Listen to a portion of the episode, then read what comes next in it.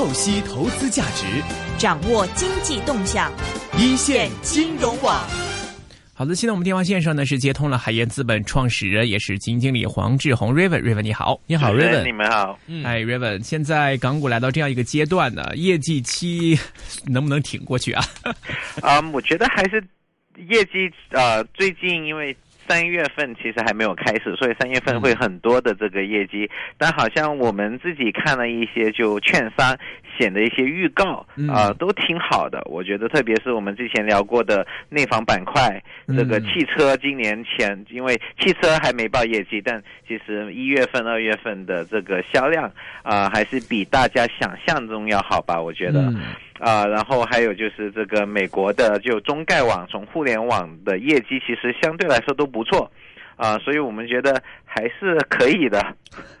因为我们现在刚开始，我们看到汇控啊、渣打呀、港交所呀等等的这些小重磅出来了，值得业绩呢，大家可能对失望的情绪会多一点。但即便你看三只业绩都不是很好，但是港股的跌幅其实并没有像我们可能如果说这三只股份都不行的话的那种预期的下跌这么强烈。所以说，在这个业绩期里面，我们要看业绩的话，你重点是摆在汽车，呃，摆在这个消费品或这一块。是吗？对，因为我们从我们自己基金的话，还是关注的很多这个国内企业在香港上市的。刚才您讲到的，比如说是这个汇控啊、渣打，其实都是一个国际性的业务。然后，其实港交所啊，这个港交所的业绩其实不好。我觉得，其实很多人都不应该觉得是很奇怪哈，很奇怪，因为港交所最多的 这个收入其实来源于这个 turnover 的中间的一个一个 stamp duty，所以。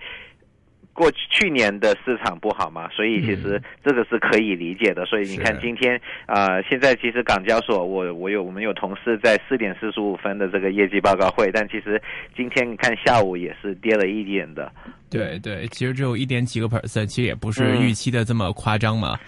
那现在在港股，现在我们来二月尾了嘛？那么期指也结算了，接下来马上迈入三月份了。呃，其实瑞文，你看在三月份的话，我们部署的焦点应该是怎么样呢？因为我们看到，其实呃，港股大盘是出现了回调，但是有的个股呢，它还是在升。那么板块轮动方面很明显，就一会儿又升一升本地地产股，一会儿又升一升公用股。然后这个轮动方面，汽车股也开始不是普升了，有的汽车股开始升的厉害，有的好像也是有些疲态了。所以三月份的话，我们的部署焦点是。是应该依据什么来做部署呢？或者说大方向怎么样？你怎么看？我觉得这个是应该是正常的，对吧？因为不应该一个板块上，就算最好的公司或者是业绩做的不好的公司，不应该是涨一样的。所以我们呃，其实你看，就是一月份开始，其实恒指一直涨得很猛，但其实又发现很多的，其实像水泥板块啊，这个呃，都是大宗商品一直在涨。其实真正好的公司，其实业绩都还没出来。嗯，所以这个我们也。也其实也觉得有点奇怪，就说大家怎么去选择？就我们的竞争对手也好，别的市场的这个呃 participant，就别的市场的一些基金啊，或者是散户，他们如何去布局？其实我们也很好奇，对吧？因为呃，毕竟像您刚才讲的，业绩还没有出来，所以我觉得三月份啊，应该能看得出，就是业绩好的公司，我们觉得是会能。应该要回到基本面了，因为毕竟香港一年只有两次的业绩公布会，如果这个时候不反映基本面，什么时候来反映基本面呢？OK，现在我们来说一说你在这个回归基本面里面预期最好的一些类别上吧。啊，我觉得其实这一次的话，呃，但这里业绩好不不代表。往后好，因为毕竟业绩是往去年幺六年的，对吧？但其实幺六年大家都知道最火的板块就是国内的内房股，所以我们觉得这个业绩报出来肯定是非常的棒的。无论是从这个利润率到这个，因为去年其实上半年的时间一直国内有这个呃债券的这个利息，其实比在海外这个债要便宜很多，所以他们的这个利息成本，无论你是大公司像中海呀、龙湖呀、这个恒大，甚至知道小公司，比如说我们之前讲过的，呃，龙光地产啊，这个金茂啊，或者是呃，甚至小一点的这个房地产开发商，啊，融创，其实他们都会有得到好处，因为毕竟利息成本降了嘛。所以像他们这种负债率很高的，因为整个地产板块本来负债率就很高，像他们来讲的话，业绩肯定是非常亮丽的啊。但市场。要看这个业绩报告会，他们讲要七年的一个一个这个呃合同合约销售的一个目标，对吧？要看他要七年怎么布局，他们对自己的这个土地储备是怎么样的一个打算。我觉得投资者，特别是专业的投资者，会更加看重这个幺七年这个在市场放慢，因为呃，在这个调控出来之后，哪一些公司还能够持续的增长，而哪一些公司可能就是在裸泳的时，在在这个潮退的时候 会出现裸泳的情况。所以我觉得这个可能是，就算业绩。幺六年年底的业绩好，不代表幺七年就就会就会呃就会很好。是，所以我们看很多的这个内地的发展商，好像在这个内地宏观的一些调控政策影响之下，内地楼市的交投现在好像都下来了，而楼价却没有下跌非常多。其实你看这个，呃，因为我们这个业绩也是在去年方面的业绩嘛。其实你看，尤其到了二零一七年之后，其实这方面的数据，这个折的这个数反映在业绩里面会不会更明显？那倒是在这个地产商在一七年方面会不会面临一些更大的压力呢？我觉得是会的，呃，而且就是不，因为已经到了一个现在，嗯，其实地价一直都没有下来，所以其实我们其实跟很多，我不知道大家最近有没有发现，很多的小地产商都是互相的合作。一起去这个拿地，这个也是一种，因为毕竟在一二，就是像上个星期的这个呃和景泰富跟龙光地产也一起呃一起对一起来做一个项目，就是说呃香港是当然是很贵，但在国内的一线城市，其实如果。按这个总量来讲，其实是对于小地产商、开发商不一定能吃得消的，所以我们觉得往前看一个很重要的，我们去看就是这些公司，小的公司有没有整合能力，然后大的公司能不能。就是还是继续能跑起来，还是就是大的话可能就更慢一点，这个也是我们会关注的。所以我们自己啊比较看好的还是像啊我们之前也讲去年讲过的中海地产，因为他们去年啊其实做了这个呃收购。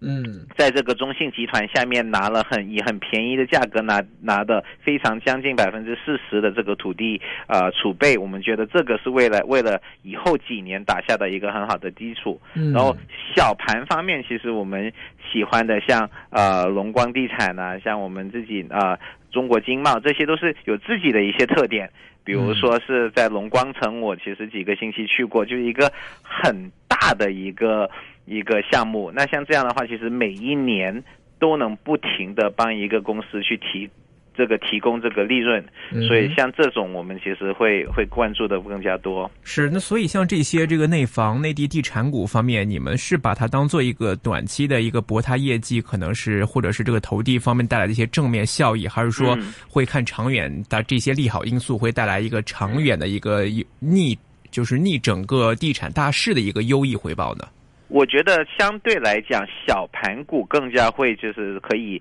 就是持有，因为这个是一个希望从小变大的一个作为一个，比如说在全中国从五十名排到四十名，四十名排到三十名这样的一个过程。嗯，大盘股的话，因为毕竟嗯，香港的基金很多是国外的这个呃 long only 这个共同基金，right？那他们其实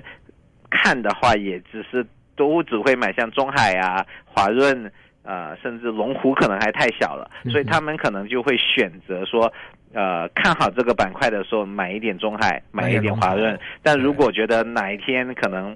看到中国的这个看新闻啊，看媒体说这个地产好像不是怎么好，他们可能就不持有，所以他们也不会花很多时间在小盘股上面。所以我们自己的一个特点跟他们还是不一样的。OK，呃，今天除了这个内房股方面，其实你的业绩期里面还有哪些是你在关注或者你会看好？今天其实呃，可能因为时间不是特别的充足，但其实今天很想讲的这个赢得气体，是我我自己起码入行以来觉得是。这几年最好、最有趣的一个一个呃香港上市的公司，我以为是最看好啊，最有趣啊，就我们也看好的，因为我们哪有他们的股票？但其实这是因为嗯，公司的创始人互相之间来了一个呃，现在大家闹翻了，所以一边是呃，一边是这个公司的创始人呃，这个呃孙国忠先生，另外一边呢是这个呃原来的算是一个。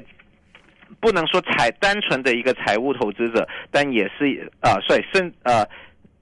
不能算是一个财务投资者，但是也是创始人啊，赵向提先先生。瑞瑞，这个可能听众未必能够听清楚，你说是哪只股份？它的编号是多少？哦，我讲的是赢得气体二幺六八二幺六八。对，它是其哦，刚才其实没讲这个公司干嘛的，其实它是做一个工业。气体的供应商，那大家可能知道，在国内其实有很多的这个钢铁业、化工业都需要大量的氧气跟氮气，嗯，然后这个公司其实是就是提供这个我们叫做现场供气的业务，就是说等于说去这个钢铁厂那里把它做个管道，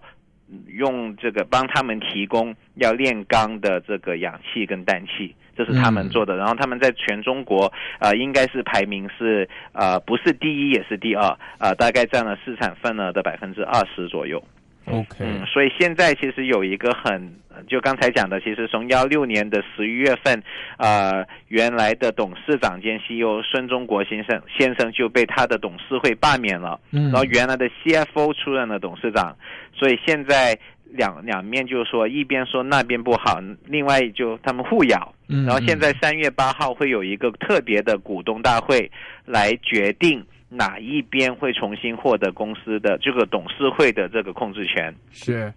所以这个是一个呃，刚才讲的，其实呃，原来原董事长孙先生，其实他的团队大概拥有百分之三十的股票，二十九的股票。然后呃，另外一边就是现在的管理层加上这个，他们有一个呃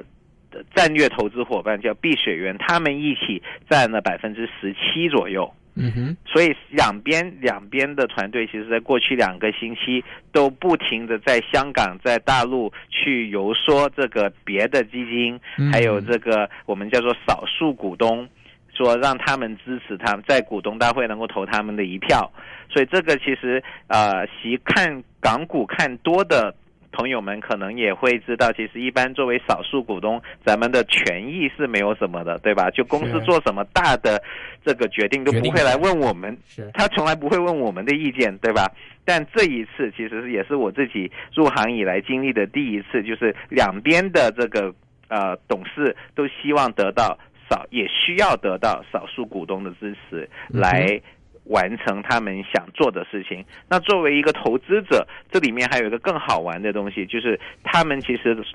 收到了来自美国一个叫 Air Products 的一个公司提想对他们提供提呃提出一个收购。啊，这个收购的价钱是，其实这个也是这个也是公开信息，是第一次的提价是五点五到六块钱左右，所以股价其实在今年已经涨了百分之从。百分之六十了，从这个两块多一直涨到今天，好像在五块三左右。是，所以大家也觉得，就是现在两边的这个股东，其实他们讲的是基本上是同样的东西，就是说我们希望把公司的这个管理权拿回来之后，我们会把这个公司卖了，然后公司。他们现在董事会已经请了摩根斯坦利的投行的朋友们，帮他们去做这个呃尽职调查的一个一个项目，希望把公司能够卖给能够出最高价格的公司或者是基金。是，所以在这一块这个成交方面，您觉得这个面大不大？因为之前上周我们在海外市场也看到蛮多的这个并购的最后的一些乌龙结果，所以股价的波动都蛮大的。嗯嗯，我觉得这个是一个呃，从成交来讲应该是不大问题不大，因为第一这是一个美国买中国公司，嗯，而且现在在习主席的带领下，其实中跟。特朗普的美国可能是有一点，呃，他们不想做交易、自由贸易，但其实国内是很想去做这个国外贸易，对吧？嗯。所以这个其实我觉得，从一个你说呃，MOFCOM 就是商务部的这个审批问题，我们自己的分析初步分析是觉得问题不大的。嗯。呃，问题就是呃，股东们要选择说哪一边来这个卖这个公司会更快，而且会把更价钱卖得更高。两边其实现在都在讲，都跟提出自己的优势，为什么自己能够做得更好，能够卖的价钱更高。嗯，呃，所以你看现在这个这只股份对投资者来说，你觉得大家可以建议的买入位，或者说你的目标价大概是一个策略上，你的观点怎么样？其实我觉得现在这个价位还是很便宜，因为它只有十倍的市核心市盈率。因为呃，其实这个公司有一定的外汇呃这个调整，所以把这个外汇调整之后，它现在大概是十倍的这个核心呃市盈率。然后它的这个上半年的业绩核心利润是增长了百分之十七，所以是符合我们觉得就是觉得它很便宜的一个公司。那因为有了这个呃股东大会的这个不确定性，对吧？按常理来讲，可能股票应该更加波动更大。但其实我觉得市场已经慢慢的看到，呃，无论是这个孙这边赢，或者是赵这边赢，其实两边现在都说我们会把公司给卖了。所以这个来讲，就是无论谁谁赢，都是对。股票是一个利好的一个消息，所以从投资的角度，呃，我们觉得是挺不错的。那当然了，我们也最近也是跟别的交基基金也经常交流，说那我们要究竟把票投给谁？啊，我们还在这个